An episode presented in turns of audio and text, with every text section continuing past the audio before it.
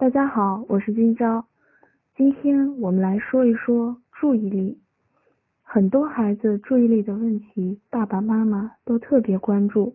也就是说，大家都希望自己的孩子有一个良好的注意力，因为孩子注意力好，以后学习的时候专注性就高，学习成绩就好。除了学习之外，他做别的事情也会比较容易成功，因为他比较专注。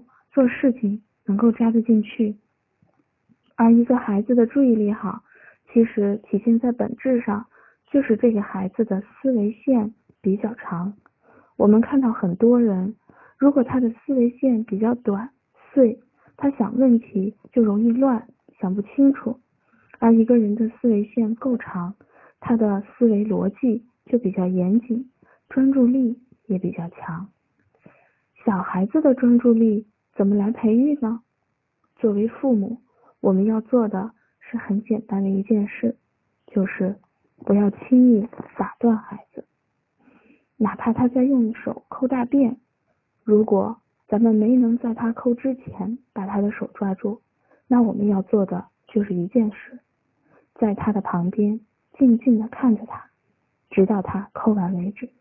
在这一整个过程中，我们所做的贡献就是。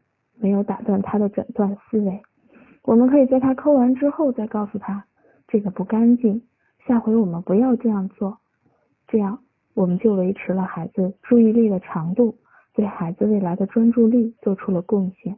记住，不要随意打断孩子正在做的事。